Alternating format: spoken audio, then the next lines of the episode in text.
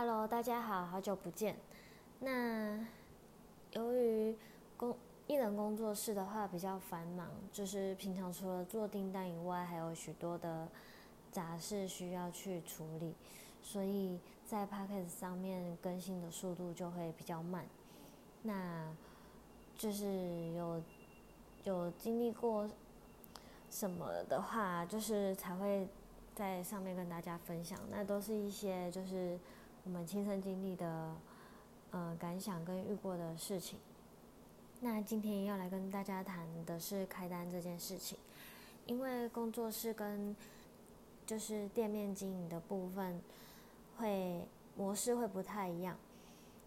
像店面的话，就是每天会有固定的品相，就可以让客人直接进去选购。但由于工作室没有对外的店面，那人潮的部分也不会很多，因为地点通常都是比较隐秘，不是也没有就是对外的店面，所以人潮其实进呃我们这边是经过人潮是比较少，所以东西的话我们都是采预定。制的部分，然后让客人自己来取货。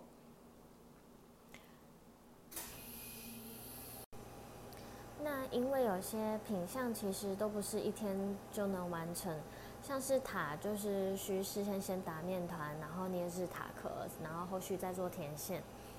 那对于店家来说，当然是统一开单，然后一起制作会比较方便，因为。产品的就是保鲜期通常都是比较短，就可能三到五天或是一周。它不像工厂出产的，可是可以放很久。那有时候如果散单让客人自己决定日期的话，就会导致说，你有时候可能，呃，客人预定然后算好数量已经在捏制塔皮了，那后面又有客人预定的话，然后数量又不够，你要再重新捏制塔皮，就是会一直在。反复的做一样的事情。那鸡蛋的话，就是可以一起捏起来，然后一起填制。但为什么说同一集单也是蛮困难的呢？就是真的是自己做过之后才会知道。像是每个客人他们的取货时间都不同，有些人是下班后可能要晚上才能取货。那有些人的话是白天，那有的人是休周休日，有些人是排休，可能只能平日。那开单的日期就是有时候会很难定，就是如果你选择假日或平日，那有些人就是没有办法配合。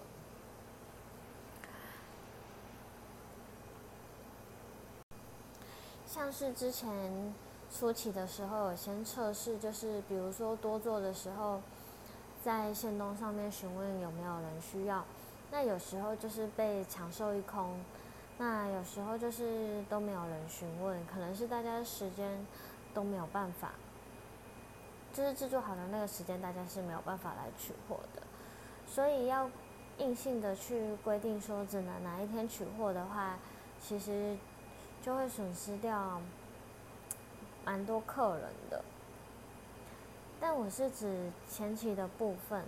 那如果你已经累积够多的客源，或是嗯客群比较多的状况下，可能就比较没有这个问题。我觉得在初期的话，一些牺牲是必要的，因为如果客人都没有尝试过你的产品，那时间又比较难配合的话，他就会去选择。呃，对他来说比较方便的店家，那你就会失去这个客人，那也没有再次推广出去的机会。那如果客人尝试过也喜欢你们家的产品，那他下次就会愿意配合店家的时间来订购。就像是我们客制蛋糕在跟客人约定时间的时候，也有些客人就是，呃，他就真的只能下班后，甚至。有时候我们说七点前，他也没有办法在七点前取货，那他就是改找别的店家。那有些工作室就会很硬性的规定说取货时间只能三点以后，那就会造成有些可能他们中午要庆生的客人，就是或许就是只能提前一天拿，但是有些人可能工作上就是没有办法在三点以后取，那他就是会干脆找可以配合他时间的店家。因为是在瞧克制蛋糕取货时间的时候，就发现，嗯，真的每个客人可以的时间都不同，所以要把大家预定取货的时间集中在同一天，然后。某个时间点是真的有点困难的，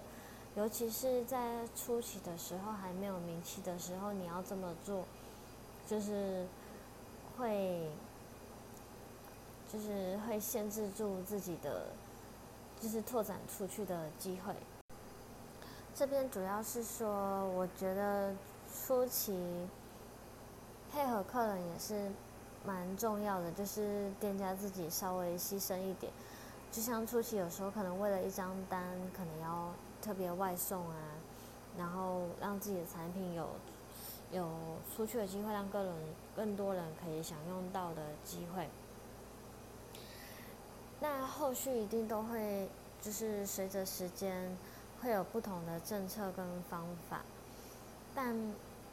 在你还没有到很壮大的时候，如果你就学一般工作室的一些。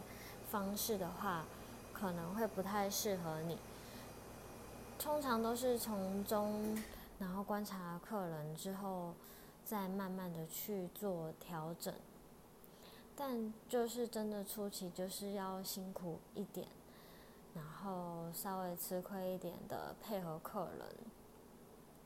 那等到壮大一点之后，你才会有机会就是。让客人来慢慢配合店家，当他们喜欢你的产品的时候，他们就会，就是就会比较愿意配合店家的时间去做安排。就像是后面如果要调整政策的话，也是需要从前期先观察客人的消费习惯，那你才有慢，就是才有办法去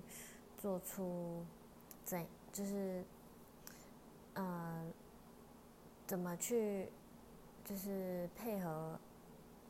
到客人？就比如说开单要选时间，那像我们这边的话，就通常都是周休二日的客人是比较多的，大家都是假日取货是比较有空、比较方便的。那你就可以之后开单的话，就是选择在假日让客人取货，这样就是可以集中到比较多的订单。那如果因为没有前期的经验的话，你就不会去了解到哦，你的客群大概都是，他们大概都是什么时间是比较方便。那如果你选了一个平日的话，可能大家都不行，那就也没有办法挤到单。这边的话是我个人的经验分享，那就是我遇到的状况。或许有些工作室可能有不一样的做法，那我就不清楚。那就是纯属于个人的经验来跟大家分享这样子而已。嗯，那感谢大家的收听。